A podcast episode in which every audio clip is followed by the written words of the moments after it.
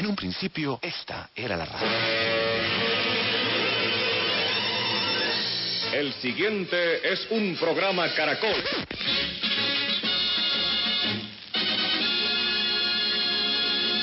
Con ustedes, emisoras Nuevo Mundo. Ahora las voces jóvenes se unen en la búsqueda de la innovación y el futuro. Nuevo Mundo, en Caracol Radio. Buenas noches, bienvenidos a Nuevo Mundo de Caracol Radio, programa que se emite todos los domingos a las 11 de la noche abordando temas de interés nacional. Gracias por permitirnos ingresar a sus hogares a través de todas las estaciones de Caracol Radio en el territorio nacional y en Bogotá a través del dial 810 AM y 100.9 FM. También nos encuentran en las diferentes plataformas en Internet a través de Facebook como Nuevo Mundo de Caracol y en Twitter e Instagram nos encuentran como N Mundo Caracol. También está disponible el correo electrónico nuevomundo.caracol.com.co para que nos escriban y nos sugieran temas a propósito de esta cuarentena. Además, les sugiero en que ingresen a la página en internet depresivos.co. No hemos hablado de esta población que sufre de depresión. Si antes era una población casi que invisible, ¿qué diremos ahora con esta pandemia? Pues esta página nos ofrece muchas alternativas. Nos ofrece foros, nos ofrece chat grupal, nos ofrece artículos científicos, nos ofrece además libros que nos recomiendan y muchos videos, bastantes videos sobre el asunto. De manera pues de que pueden ingresar a la página en internet depresivos.co, que de una u otra forma nos ayuda también a sobrellevar esta pandemia que nos tiene muy pero muy preocupados a todo el mundo. Bienvenidos. Como se podrán dar cuenta, hoy los estudiantes de las diferentes universidades de la capital y del país no están presentes en nuestro programa por obvias razones. Todos obedecemos a las sugerencias de las autoridades nacionales. Tenemos que estar en casa, guardaditos, produciendo, pero guardaditos, porque esta enfermedad, que unos la califican de apocalíptica, pues no da tregua. Y como no da tregua, eh, Nuevo Mundo va a dedicar algunos programas que tienen que ver precisamente con el COVID-19 o conocido como coronavirus. ¿Por qué? Porque necesitamos conocer qué es el coronavirus y más que el coronavirus, qué son las pandemias, qué son las epidemias. Estos términos que muchas veces nosotros confundimos, tal vez por, por la cantidad de información que nos llegan a través de las redes sociales. Por eso, hoy tenemos un invitado muy especial. Los personajes. Nuevo Mundo, Nuevo Mundo. De Caracol Radio. Los personajes, sí señor, los personajes en Nuevo Mundo de Caracol Radio. Y los personajes tienen que ver precisamente con lo que vive Colombia y lo que vive el mundo. El coronavirus, el COVID-19, la pandemia que nos mantiene eh, en cuarentena al mundo entero.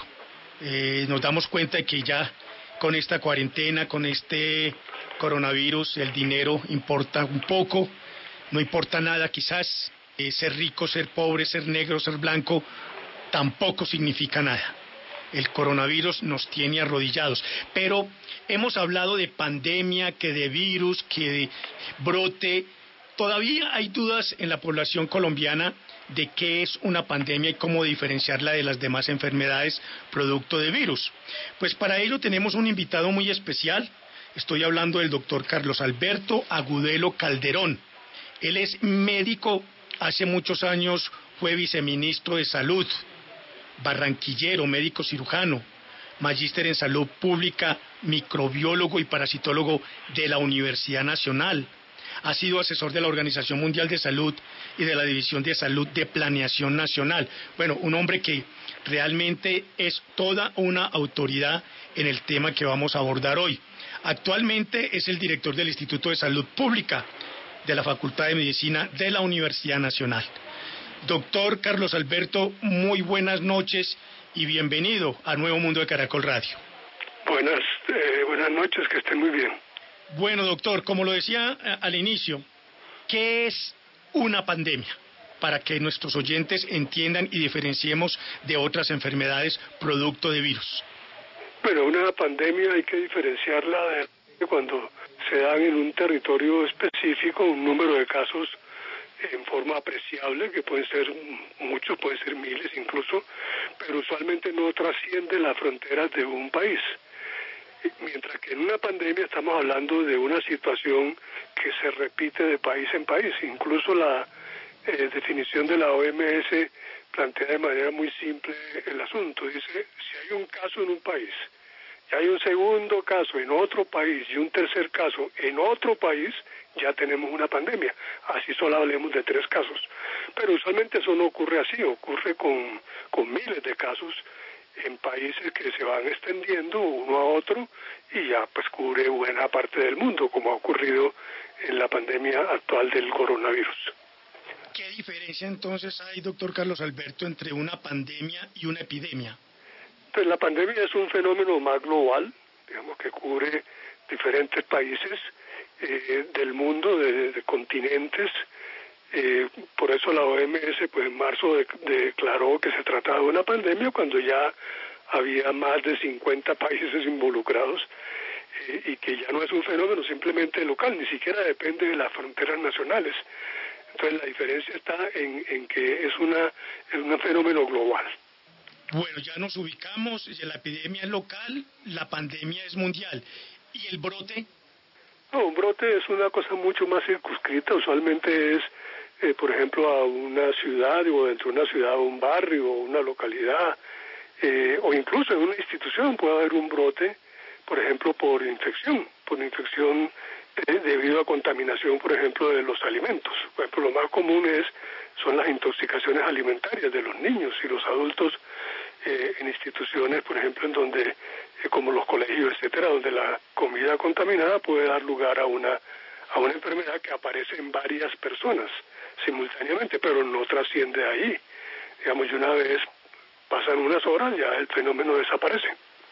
Bueno, y ahí ya tenemos una diferencia porque esto se nos presta a confusiones. Eh, doctor Carlos Alberto, creo que de lo que tiene de antigua la humanidad, también tiene de antigua las pandemias. Sí, así es, claro. Y hay un buen número de pandemias, más de 50 en el mundo, que han sido documentadas eh, y algunas se les ha logrado encontrar, digamos, el, el agente infeccioso que las ha causado desde la antigüedad, están documentados desde el año 430 antes de Cristo. Digamos que fueron las, las ocho pandemias que afectaron a la antigüedad hasta el año 1485, predominantemente la peste, eh, las diferentes formas de peste, ¿no? La peste es una bacteria, eh, la pestis, eh, la pestis o otras especies de peste que afectaron durante mucho tiempo a la humanidad, durante muchos siglos, y produjeron un número grandísimo de muertes. En la antigüedad, digamos, hasta el año 1485, hubo ocho grandes pestes documentadas. Doctor Carlos Alberto, hablemos de ello. Eh, eh, ¿Qué son las pestes? Eh, ¿Qué las producen? Y más o menos hables un poquito de, retrocedamos en el tiempo de, estas primeras pandemias que sufrió la humanidad y que pues trajo consecuencias muy nefastas. Bueno, la, la peste es una, una infección bacteriana que produce un cuadro muy severo desde el punto de vista clínico, con afectación general, con diarrea, eh, infección de la piel, afectación del sistema nervioso. Todos los sistemas son afectados y hay diferentes variedades. ¿no? Hay una que se conoció como peste negra, otro la peste bubónica, eh, y en general la peste, eso la, la, era la forma más común de pandemia en la antigua. Pero incluso del siglo XVI al siglo XVIII hubo otras 11 pandemias documentadas, de las cuales también la mayoría fueron por peste. Eh, devastaron Europa, casi un tercio de la población murió allí. Y allí también ya aparecieron otras, eh, otras fuentes de pandemia, como fue la, la viruela. La viruela pues es una también muy grave y que también produce, cuando no se maneja bien, de forma, digamos, eh, aguda, pues puede producir la muerte y cuando las personas pues no habían estado susceptibles al o eran susceptibles al fenómeno pues eran afectados muy gravemente. En el siglo XIX ya hubo un número muy importante de pandemias también ya por cólera, por viruela y ya comenzó a aparecer lo que conocemos como la gripe, o sea, un virus, un virus que tiene diferentes variantes, incluso la, el, en el siglo XX ya tenemos la primera pandemia de gripe pues perfectamente documentada, la de 1918 que se conoció como la pandemia de la gripe española, aunque comenzó fue en Estados Unidos, pero eh, el, el, digamos el trayecto epidemiológico pues le dio ese nombre. Y ese, esa pandemia fue eh, pues terrible. Se estima que fallecieron cerca de 50 millones de personas y fue producida curiosamente por el por un virus que es el el, el SARS, o sea, el, el virus respiratorio y el H1N1, una variante de ese virus respiratorio. Hace más de un siglo produjo ya una primera pandemia muy muy grande. Luego en el resto del siglo XX tuvimos las pandemias de ébola, eh, la del SIDA, que está todavía andando, desde 1980 todavía está andando, se estima que ha producido cerca de 30 millones de muertos, y todavía también eh, en algunos continentes se dan todavía, y todavía tiene el carácter pandémico del cólera. Y en el siglo XXI pues tenemos básicamente la gripa, la gripa, gripe A, H1N1, en el 2009, el ébola en el 2014 y el Zika, y ahora en el 2019 pues el coronavirus, eh, que es un, virus también de tipo respiratorio. Ese es como el panorama general de pandemias que hemos tenido en el en el mundo, eh, o sea que hemos venimos de, de más de dos mil años de historia pasando de la peste a la viruela, eh, al cólera y más recientemente a las pandemias de tipo gripal o de gripe, digamos de virus de influencia con sus especies eh, de virus respiratorio pues agudos, graves, complicados que pueden producir la muerte. Doctor Agudelo, ¿estas pandemias por qué se producen? ¿Esto es como cíclico? ¿Hay alguna casualidad en eso? ¿O por qué se producen? Bueno, digamos que el, ser humano eh, es tal porque está en relación constante y directa con todos los demás organismos vivos del planeta, virus, bacterias, insectos, etcétera, y ha aprendido a tener defensas eh, frente a ellos. Eh, justamente también los otros animales tienen defensas a las enfermedades que le da a cada uno de ellos y puede defenderse entonces su sistema inmunológico lo protege de ese tipo de cosas. Pero cuando un agente nuevo, aparece un agente nuevo, que no tenía, que no había estado en contacto con, el, con seres humanos o incluso con otros animales, pues tiene todo el camino libre. El sistema inmunológico no lo reconoce, permite que entre, no lo ataca, eh, ese, ese agente infeccioso entra y lo que busca es multiplicarse y al hacerlo, pues provoca todo el daño que, que puede producir en diferentes órganos y puede ocasionar la muerte. Entonces, las pandemias se producen cuando, usualmente cuando un agente nuevo, que viene usualmente de un animal, que por alguna mutación adquirió la capacidad y logró pasar entonces a los seres humanos, y a partir de allí, como los seres humanos no tienen defensa frente a ese tipo de agente infeccioso, pues rápidamente se distribuye, se difunde y comienza a producir pues todo lo que lo que conocemos. Eso es lo que lo lleva finalmente a, que tengamos una, una, una pandemia. Eh, en este caso del coronavirus, lo que se afirma, los estudios genéticos lo que muestran es que proviene del, del, murciélago, que fue una, una mutación que se produjo en el murciélago y eso le permitió entonces saltar a otros animales que son intermediarios, que son animales que se consumen en mercados, en el caso de, de Wuhan está, de la ciudad de Wuhan, China, está documentado que como el, eh, digamos, animales que son consumidos en los mercados eh, permiten entonces también tras ser transmitidos al ser humano. Y a partir de ahí, pues se difunde en todo, en toda la población y luego en todo el mundo, porque no hay defensas contra ellos. se supone que en toda esta primera ola pandémica todos los que resulten infectados van a adquirir inmunidad y que si el virus sigue circulando ya el, el problema no será tan grave o digamos habrá mucha población que, que logre defenderse eh, mientras le dure la inmunidad eh, pero los que no hayan hecho contacto y no tengan eh, defensa pues seguirán siendo susceptibles y podrán sufrir la enfermedad. Esto lo que quiere decir es que en perspectiva tenemos varios meses para que se desarrolle el coronavirus y logre finalmente infectar a una buena parte de toda la población mundial que adquiera inmunidad y entonces logre controlar la población también ese tipo de agentes, como ha ocurrido por ejemplo con la gripa. Nosotros vivimos en constante interacción con los virus de la gripa, la gripa corriente, y esos virus mutan de año en año, el de la influenza, por ejemplo.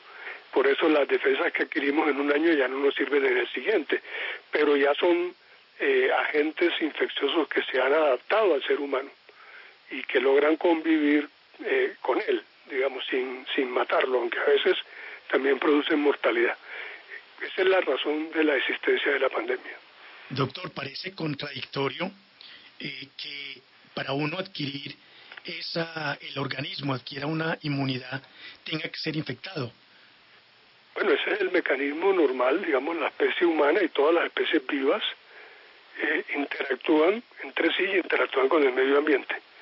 El medio ambiente también eh, provee una gran cantidad de sustancias que llamamos antígenos, o sea, que tienen capacidad de penetrar al, al torrente circulatorio, digamos, al, al medio interno del ser humano, y una vez que están allí, el sistema inmuno, inmune logra identificarlos eh, y responde frente a ellos. Si no tiene una experiencia previa con ese tipo de organismo, no va a poder responder. Entonces, el, el sistema inmune es un sistema que a lo largo de pues, los millones de años que tiene el ser humano ha logrado ir creando respuestas para eh, buena parte de todos los agentes que pueden entrar en contacto con el, con el ser humano y entrar al, cuerpo, digámoslo así, eh, de tal manera que pueda responder. Si, si no es así, no tiene respuesta, tiene que eh, generarle, eso le toma varios días, eh, le puede tomar un proceso de orden infeccioso, puede producir entonces una enfermedad o una inflamación, incluso puede ser local. Cuando alguien se entierra, por ejemplo, una espina en la piel, y, eso introduce una serie de microorganismos y de sustancias muy pequeñitas, hay una respuesta inmune.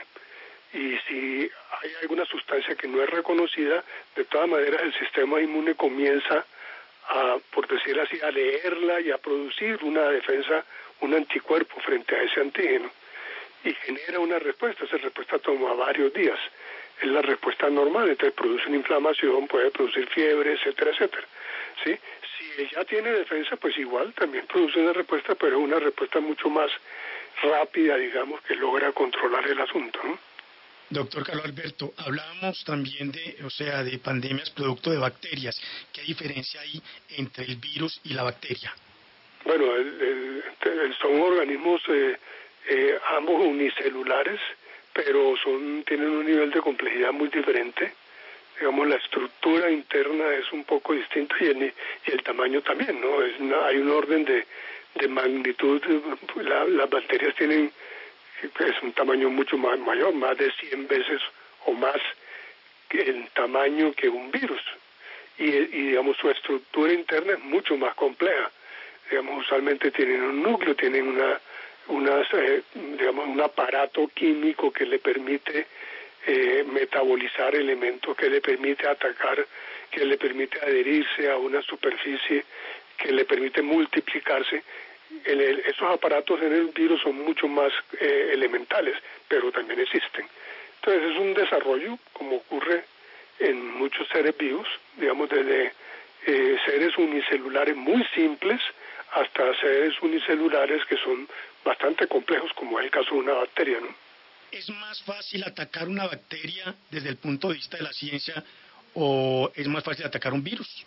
Bueno, digamos, la, la, el ataque, el control, digamos, de las enfermedades infecciosas, de bacterias y virus, pero también de parásitos, eh, ha sido muy costoso para los seres humanos en su historia, digamos, ¿sí? En sus miles y miles de años ha sido bastante costoso eh, y no ha sido nada fácil. De hecho, eh, es la ciencia moderna la que finalmente logró desarrollar, eh, digamos, una, un enfoque un poco distinto, porque en la Edad Media, en la Edad Antigua, eso se manejaba con enfoques básicamente, pues, mágicos, ¿no?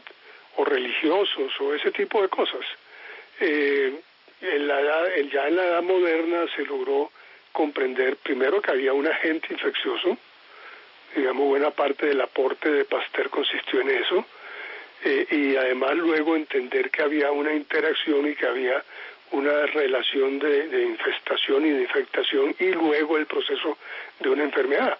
Incluso la primera vacuna eh, se desarrolló de esa manera, ¿no? Utilizando eh, enfermedades de las vacas para producir entonces, eh, digamos, una respuesta eh, inmunológica en el ser humano que luego protegió contra la viruela, por ejemplo, contra el, otras otras enfermedades de orden infeccioso y contagioso. Ha sido muy difícil, ¿no? No, no, no es nada fácil pues uno podría decir que, incluso hay bacterias que todavía no son bien controladas digamos que no tienen, por ejemplo, el cólera no tiene una buena vacuna todavía. Eh, eh, hay virus que tienen, que han sido, lo que se ha logrado controlar a través de vacunas, como en el caso, por ejemplo, de la viruela y en el caso del sarampión, pero otros que son mucho más complicados. Y en el caso actual del coronavirus todavía no hay una vacuna, no, no se ha logrado todavía descifrar claramente cuál es su estructura genética y cómo atacarla, digamos, cómo generar una respuesta inmune que ataque esa estructura genética y lo neutralice, lo neutralice o lo destruya. Eh, entonces son procesos todos igualmente complicados, como igualmente el desarrollo de medicamentos. También eh, no ha sido nada fácil desarrollarlos tanto para virus como para bacterias, aunque en el campo de las bacterias hay un arsenal mucho más grande, digamos, de medicamentos que, bueno, han demostrado utilidad y que se pueden utilizar claramente menos en el campo de los virus, pero también los hay.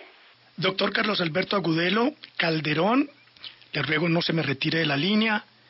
Invitamos a nuestros oyentes a una pequeña pausa y ya regresamos con usted para seguir hablando de este tema tan interesante como lo son las pandemias. Ya regresamos. Nuevo Mundo. Nuevo Mundo de Caracol Radio.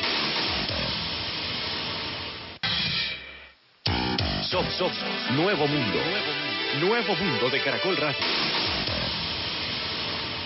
Estamos con el doctor Carlos Alberto Agudelo Calderón, ex viceministro de Salud, médico cirujano, magíster en salud pública, microbiólogo y parasitólogo de la Universidad Nacional.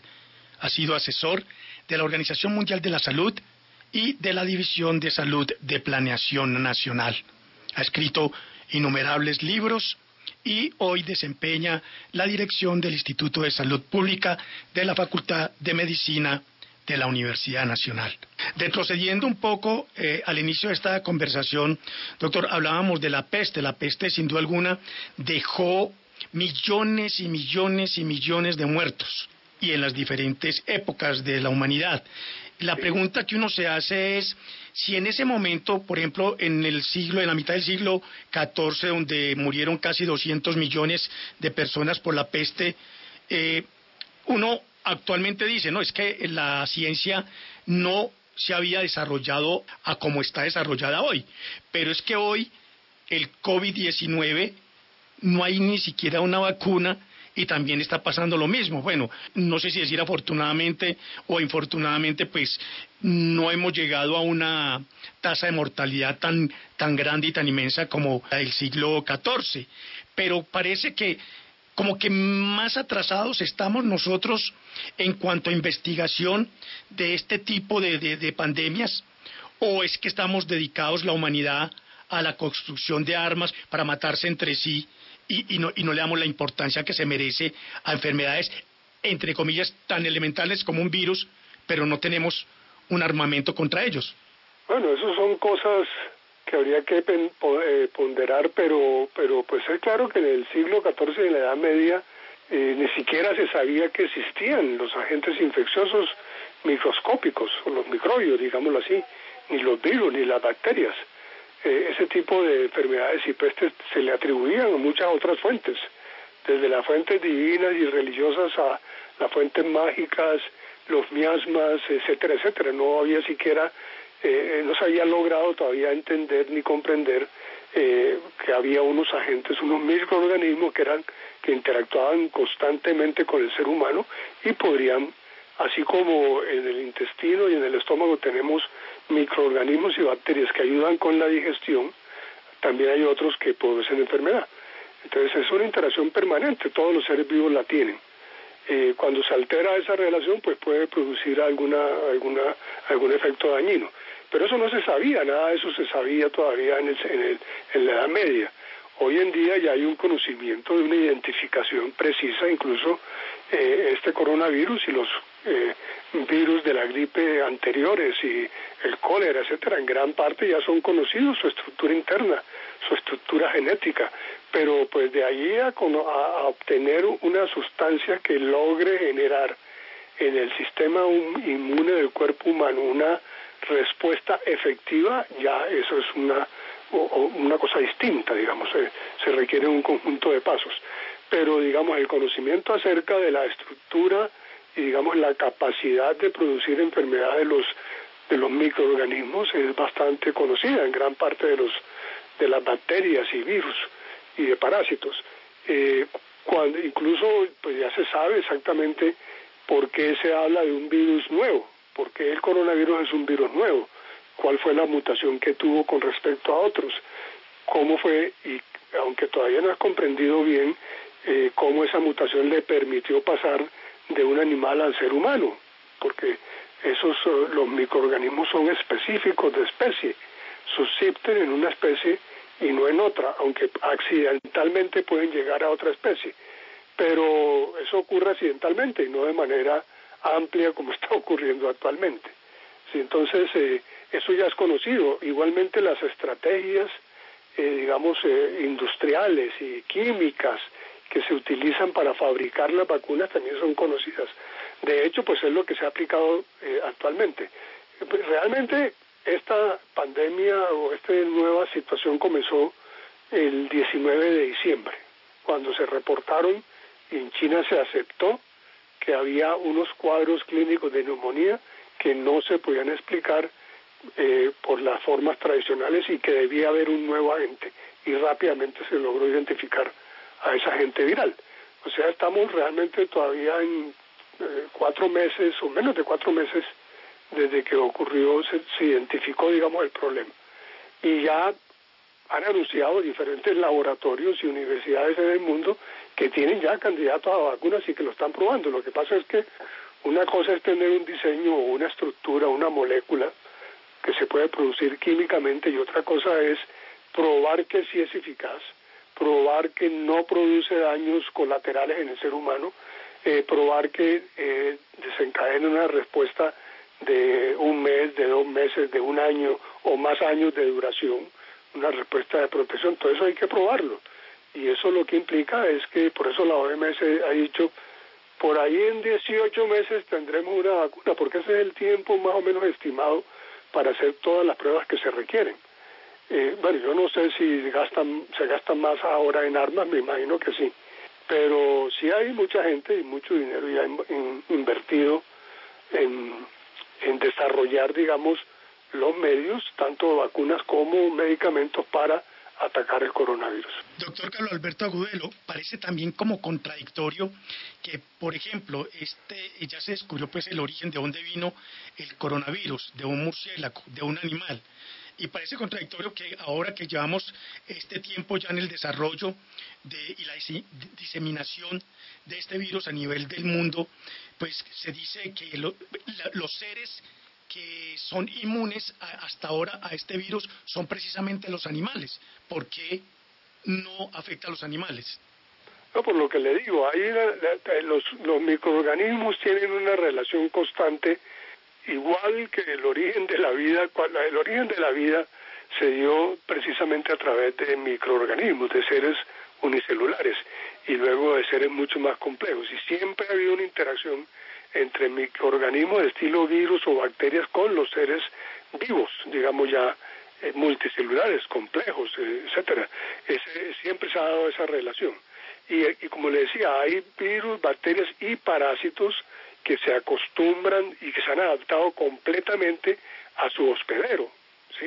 y que viven de él, digamos, viven en una relación, lo que llamamos una relación simbiótica, o sea, incluso puede ser beneficioso para ambos y no le producen daño, ¿sí? Eh, de hecho, el estado ideal de un parásito o de una bacteria o incluso de un virus es ese estado de simbiosis, o sea, estar allí, aprovechar al hospedero y no producirle daño, pero pues eso no siempre se da de esa manera, ¿sí? Eh, hay cantidades de especies animales y de incluyendo el ser humano y de microorganismos que conviven de esa manera digamos y no no es una relación de tipo patológica sino más de, de, simbiosis de aprovechamiento mutuo eso es lo que ocurre en la mayoría de casos más bien es al contrario es en una minoría de casos se produce una relación de tipo patológico que termina con una enfermedad o la muerte del, del hospedero ya sea un animal, eh, una especie salvaje o natural o el ser humano. Doctor, cuando se dio esa noticia en ese 19 de diciembre que había un, unos cuadros de neumonía mm, eh, que desconocidos, ¿usted escuchó esa noticia? ¿Qué impacto le produjo y cuál fue su reacción? No, pues eh, fue sorpresa.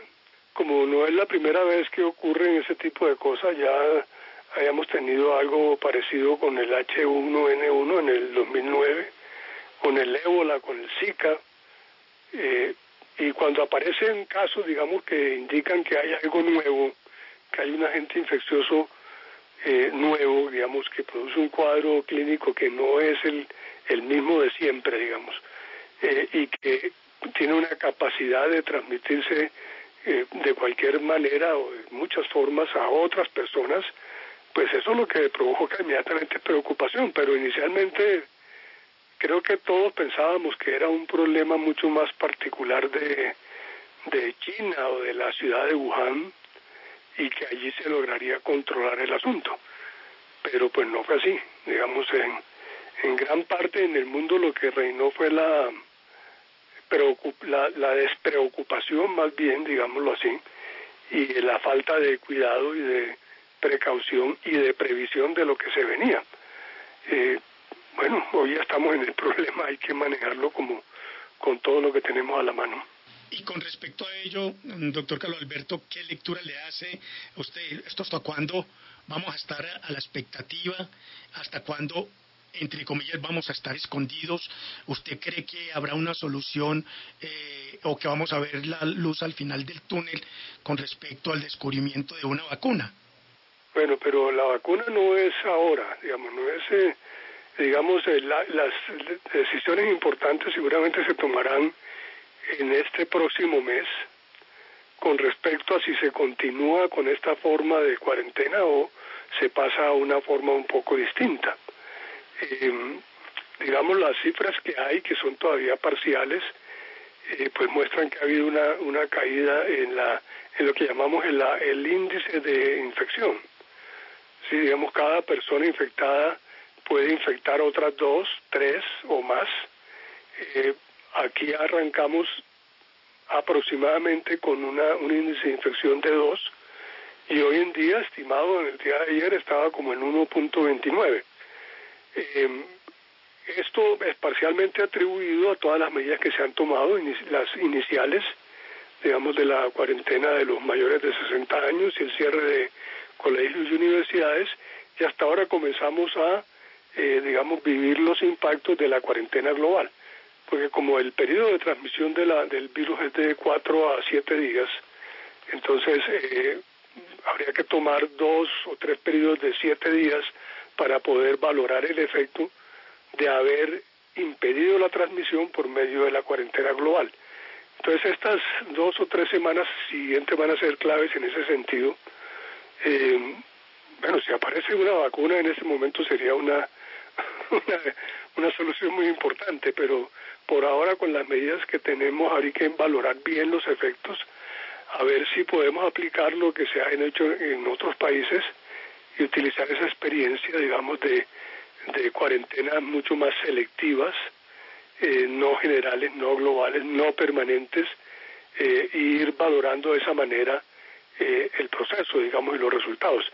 Eh, todo eso requiere que haya una respuesta colectiva muy fuerte y que haya una respuesta estatal y del sistema de salud también muy fuerte. Por ejemplo, es necesario en las próximas dos o tres semanas incrementar de manera notable el número de pruebas diagnósticas que se hace para poder identificar a aquellos que no tienen eh, síntomas pero tienen el virus. O sea, son portadores sanos que son los que más infectan. Porque la persona que tiene síntomas, si la encuentran eh, es positivo para el virus, inmediatamente entra en cuarentenas, entonces deja de transmitir. Pero el otro que no, que no tiene, que no se le hace prueba, que no tiene síntomas, pero sí tiene el virus, sí está transmitiendo. Entonces, eh, eh, esa parte es clave y eso no se puede resolver si no se tiene una, eh, una muy grande cobertura en términos de los exámenes diagnósticos, que es uno de los puntos eh, débiles que tenemos aún. Digamos, si, por ejemplo, la estrategia de Corea y de Singapur consistió en eso, ellos nunca hicieron cuarentena, sino que hicieron una, una cobertura casi que total de los diagnósticos y a todos los que encontraban positivos con o sin síntomas inmediatamente entraban en cuarentena y luego había un seguimiento muy fuerte y de esa manera lograron controlar eh, el fenómeno. Pero otros países como China y como Italia y España sí les ha tocado eh, aplicar cuarentena eh, global total más otras cosas. Aprovechando que lo tenemos como invitado en el nuevo mundo de Caracol Radio, doctor Carlos Alberto, hablemos entonces y, y recalquemos sobre las medidas que tenemos que tomar los colombianos, gústeles o no les guste. Eh, eh, el caso pues de, la cuarentena, usted ya no lo dijo, el caso del enfermo que es, que es, que, mm, es negativo pero lo tiene. Entonces, ahondemos más sobre las medidas, doctor, para la gente, para los oyentes que nos están escuchando a esta hora de la noche. Bueno, digamos que hay como cuatro tipos de medidas centrales, digamos. Eh, la primera es la higiene personal, digamos. así uno no salga de su casa de, tener una buena higiene, tiene que hacerse el lavado de manos, eh, tiene que hacer el lavado de ropas, etcétera. Eh, eso es absolutamente indispensable.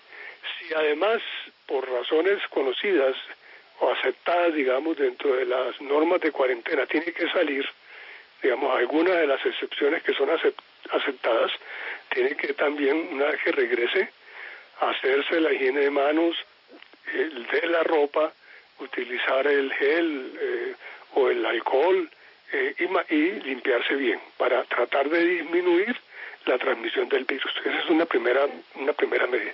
La segunda gran medida es la cuarentena. Global o selectiva, eh, uno podría decir, la cuarentena tiene como dos grandes ramas, digamos, o, o tres. Una es que se hace únicamente en las personas positivas. La persona tiene síntomas, eh, le hacen un examen y resulta positivo, entonces inmediatamente entra en aislamiento. Ok, ese es un caso. El otro caso es, no tiene síntomas, pero le hacen un examen y también es positivo, también entra en aislamiento inmediatamente. Eh, en, Corea, por ejemplo, las cámaras eh, que hay en todas las esquinas son cámaras que tienen registro térmico y registran inmediatamente la temperatura de las personas. Y si registra que tiene fiebre, tiene más de 37 grados, la persona inmediatamente recibe en su teléfono un mensaje que le dice que tiene que ponerse en cuarentena y comienza inmediatamente el seguimiento y es un seguimiento bastante estricto. Ese es, aquí no podemos hacer eso pues aún, digamos. Eh, ese es el, puede ser cuarentena de ese tipo o cuarentena global como la que estamos ahora. Es decir, no podemos garantizar un seguimiento solamente de los eh, positivos o de los negativos, pero que también tienen el virus, entonces todo el mundo debe encerrarse. Esto se practica en muchos países del mundo de esa manera. la tercera medida es el distanciamiento social. O sea, yo eh, estoy en cuarentena, pero tengo que salir a hacer mercado, tengo que hacer una transacción bancaria, etcétera, etcétera. En los sitios donde esté, tengo que ponerme a una distancia de cualquier otra persona de más de un metro, entre uno y dos metros, para evitar la transmisión del, virus. Porque, como le decía, allí dentro de esas personas puede haber eh, eh, infectados que no tienen síntomas. Entonces, ni siquiera la propia persona sabe que tiene el problema, pero está, está transmitiendo el virus. Y ya por lo que se sabe, pues si uno se sitúa entre uno y dos metros de distancia, no va a ser eh, un blanco, digamos, de las goticas de la respiración o de la tos que tienen las personas que están infectadas. Eh, esa es como la tercera gran, eh, gran medida, digamos, que, que hay que poner. Entonces tenemos el higiene personal, en cuarentena o sin cuarentena, la cuarentena en cualquiera de sus formas y el distanciamiento social. Esas tres cosas son las cosas claves para afrontar una, eh, una pandemia de tipo viral como la que tenemos actualmente. Doctor Carlos Alberto, no lo puedo dejar ir sin preguntarle, usted que ha tenido tanta experiencia en este campo de la salud, de la microbiología, de la parasitología, de la salud pública, ha sido asesor de la Organización Mundial de la Salud. ¿Qué lectura le hace usted al sistema de salud ante esta pandemia? Bueno, el, eh, pues digamos que una situación de estas, que es una situación también de emergencia, eh, toma al sistema de salud en la forma en que está. Digamos, en este momento ya no es posible hacer eh, eh, grandes transformaciones a menos que sean aquellas que van dirigidas a mejorar la respuesta, básicamente. Pero pensar ahora, o por lo menos en estas semanas, en una transformación, digamos, de la estructura del sistema o de sus reglas de juego, eso pues no tiene realmente sentido actualmente. ¿sí? Eh, de tal manera que el, el problema eh, desde el punto de vista del sistema de salud hay que afrontarlo con lo que tiene el sistema de salud, o sea, con sus eh, actores, sus agentes y sus reglas. O sea, tenemos un sistema de aseguramiento que opera afortunadamente con un alto nivel de cobertura, entonces la, gran parte de la gente está allí, eh, puede ser protegida y por lo tanto debe utilizar el sistema de salud eh, siempre que tenga eh, síntomas, que tenga estado gripal, que tenga tos, fiebre, debe acudir inmediatamente a la, a la EPS, digamos, a la cual está afiliada para que lo atiendan, a la IPS que lo atiendan y que le hagan el, el diagnóstico y el tratamiento que es necesario. Incluso de una vez tienen que tomar la decisión de si ese cuadro es de manejo domiciliario o requiere hospitalización porque puede agravarse. Eh, como estamos ahora, digamos, la capacidad de camas, que tenemos unas 85 mil aproximadamente, eh, si esas camas eh, tienen un 80% de ocupación, antes incluso de la pandemia, tendríamos unas 6 mil, 7 mil, 8 mil camas tal vez disponibles actualmente.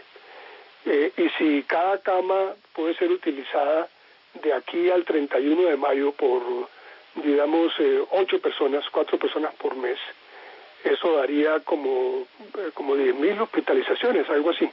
Todavía estamos por debajo de eso, pero claro, a medida que aumenta también el número de casos, también nos vamos acercando al límite. Se requerirán aproximadamente el cálculo que hicimos hace unos días es eh, que al 30 de mayo la capacidad hospitalaria actual, eh, la disponible, la disponible realmente, incluyendo las camas de cuidado intensivo, se requeriría que se produjeran unos 600 mil casos aproximadamente para que fuera copada. Y a partir de allí comienza el problema del desborde de casos porque ya no pueden ser atendidos. Eh, ese tipo de cosas es para la que eh, nos estamos preparando, aunque noto que la respuesta todavía es, es débil, digamos, lo que está haciendo el hospital militar, lo que se va a hacer en, el, en, la, en la feria, digamos, de habilitar camas, eh, las, el análisis que se está haciendo eh, sobre el cual todavía no se ha decidido, de eh, si de convertir hoteles también en hospitales, eh, digamos, de atención de corta estancia, y lo que se está haciendo en otras ciudades para prepararse para esa situación. Tenemos un grave déficit en materia de respiradores Eh, y ese es un problema muy difícil de superar porque todos los países del mundo están en el mismo problema. Bueno, hay países que pueden responder mejor. Estados Unidos también tiene un déficit de respiradores porque el sistema de salud norteamericano está preparado para otras cosas. Eh, un los cuadros de trauma, eh, lesiones personales, e incluso cuadros psiquiátricos. El mayor número de camas hospitalarias en, Estados Unidos son de tipo psiquiátrico. Eh, y también hoy en día tiene, como ocurrió en Nueva York, tiene un déficit de, de, ventiladores. En fin, esa es una, tenemos una serie de retos muy complicados que son los que hay que responder ahora en las próximas dos o tres semanas para lograr tomar una decisión distinta en términos de cuarentena. Digamos, levantamos parcialmente la cuarentena, eh, eso va a implicar que se incremente de manera sustancial el número de casos. Eh, actualmente la relación que tenemos es que eh, es de, mm, de los totales positivos 1.500, algo así, un poco más. a su vez también han resultado negativos más de 23.000 exámenes. Entonces es de una relación casi que de 1 a 20, un positivo por 20 negativos. Eh, y si mantenemos esa proporción de aquí al 30 de mayo, lograremos mantener, eh, digamos, la, la, la pandemia en, una, en un nivel eh, ampliamente controlable aún. Digamos. Pero al mismo tiempo hay que responder, hay que prepararse para que el sistema de salud mejore su capacidad de respuesta. Por último, doctor Carlos Alberto Agudelo Calderón, y de antemano muchas gracias por haber aceptado esta invitación de Nuevo Mundo de Caracol Radio. Un mensaje para los colombianos que nos escuchan a esta hora de la noche. No, pues eh, creo que la recomendación para todos es la misma que se ha venido dando de manera insistente. Hay que mantenerse en la casa, solo cuando eh, estamos dentro de alguna de las excepciones y es necesario salir. Eh, mientras tanto, no, mantenernos en la casa y poner en práctica todas las medidas de higiene de limpieza de manos y de la ropa y de todo lo demás eh, para poder pues, aportar, digamos, al, al proceso de que eh, controlemos esta pandemia y podamos salir muy pronto de, de la cuarentena global a formas mucho más flexibles. Por fin el planeta se está dando ya, por fin el planeta está gozando, no solo de un equilibrio ambiental, sino también de la pureza del aire, y qué decir de los animales, que por fin se encuentran, que por fin gozan casi que de una libertad total. Sí, sí, totalmente de acuerdo. Eh, ese es muy desafortunado que ocurra como consecuencia de una pandemia, pero al mismo tiempo es un aprendizaje muy importante en términos de lo que tendremos que hacer después de la pandemia. Doctor Carlos Alberto Agudelo Calderón, director del Instituto de Salud Pública de la Facultad de Medicina de la Universidad Nacional. Nuevamente, muchas gracias por estos minutos con Nuevo Mundo de Caracol Radio. Muchas gracias a usted y que esté muy bien. Llegamos al final de esta misión. Esperamos que esta nota que hicimos con el experto sea de mucha ayuda. Los invitamos nuevamente a que nos escriban al correo nuevomundo.caracol.com.co para que nos hagan sus sugerencias, que a propósito de esta cuarentena, qué temas quieren que abordemos. Y por otro lado, no se les olvide visitar la página depresivos.co. Es una herramienta hecha para ayudar a aquella población mm, que sufre de esta otra pandemia que se llama la depresión. Buenas noches. Nuevo Mundo. Nuevo Mundo de Caracol Radio.